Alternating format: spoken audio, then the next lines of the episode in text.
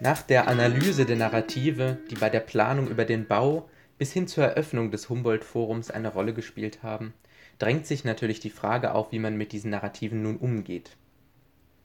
Welche Rolle sollten sie bei der Bewertung der Rekonstruktion des Schlosses und für Rekonstruktionen historischer Gebäude insgesamt spielen, und welche Perspektiven ergeben sich daraus auf das Schloss als Erinnerungsort als kollektiven Erinnerungsort der Deutschen, als identitätsstiftendes Nationaldenkmal war das Schloss Anfang der 90er Jahre von den Verfechtern einer konservativen Kulturpolitik gefordert worden. Doch auch in der breiten Öffentlichkeit fand das Projekt Zustimmung. Daraus ergibt sich eine weitere Frage. Nach der breiten Kritik, die an der Rekonstruktion des Schlosses formuliert wurde, nach den vielen Konzepten, die das Schloss inkarnieren sollte und die eines nach dem anderen ob der Kritik doch verworfen wurden, da stellt sich nun die Frage, ob die Bezeichnung als Erinnerungsort heute noch gerechtfertigt ist. Legt man die Ideen des geistigen Vaters dieses Konzepts, Pierre Nora, an das Schloss an, kann man mit Gewissheit davon ausgehen, dass das Schloss zu einem Erinnerungsort avanciert ist. Nora schreibt Un lieu devient un lieu de mémoire quand il échappe à l'oubli, par exemple avec la position de plaques commémoratives, et quand une collectivité le réinvestit de son affect et de ses émotions.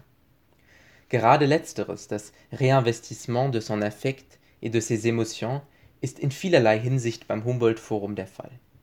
Schließlich wurde kaum eine kulturelle Debatte in Berlin und in der ganzen Bundesrepublik in den letzten Jahrzehnten über einen so langen Zeitraum mit einer solchen Gefühlswallung geführt wie diese. Was das Schloss angeht, ist dies beim besten Willen kein modernes Phänomen. Bereits als Friedrich II., Kurfürst von Brandenburg, auch Eisenzahn genannt, seinen Herrschaftssitz in das aufstrebende Städtchen Berlin verlegen wollte, kam es zum sogenannten Berliner Unwille.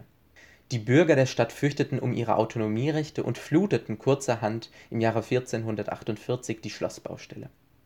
Am Ende sollte sich der bürgerliche Widerstand aber im Sande verlaufen und das Schloss tauchte erstmals in Darstellungen aus dem Jahre 1537 auf die Quellenlage zu jenen Tagen ist allerdings sehr dünn, und so lässt sich nicht mit abschließender Sicherheit sagen, ob die Episode sich tatsächlich so zugetragen hat oder ob es sich eher um eine nachträgliche Mythenbildung handelt.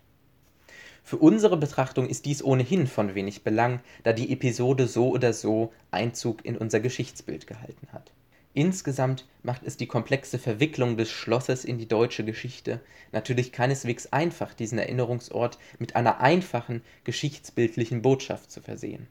Denn letztlich kann man in den Worten des Historikers Dieter Hildebrand feststellen, dass das Schloss eben nicht nur Barock, sondern auch Barbarei bedeutet, nicht nur Schlüterkunst bezeugt, sondern auch Staatsversagen, nicht nur Ebenmaß, sondern auch militärische Hybris bedeutete Natürlich macht der Autor hier in geschickter Weise auf die Einbindung des Schlosses in die geschichtlichen Episoden Deutschlands aufmerksam, von denen wir uns heute zumindest ideell distanzieren und die wir kritisch reflektieren. Das alles im Sinne eines möglichst informierten und ja auch im Sinne eines möglichst aufgeklärten Geschichtsbildes.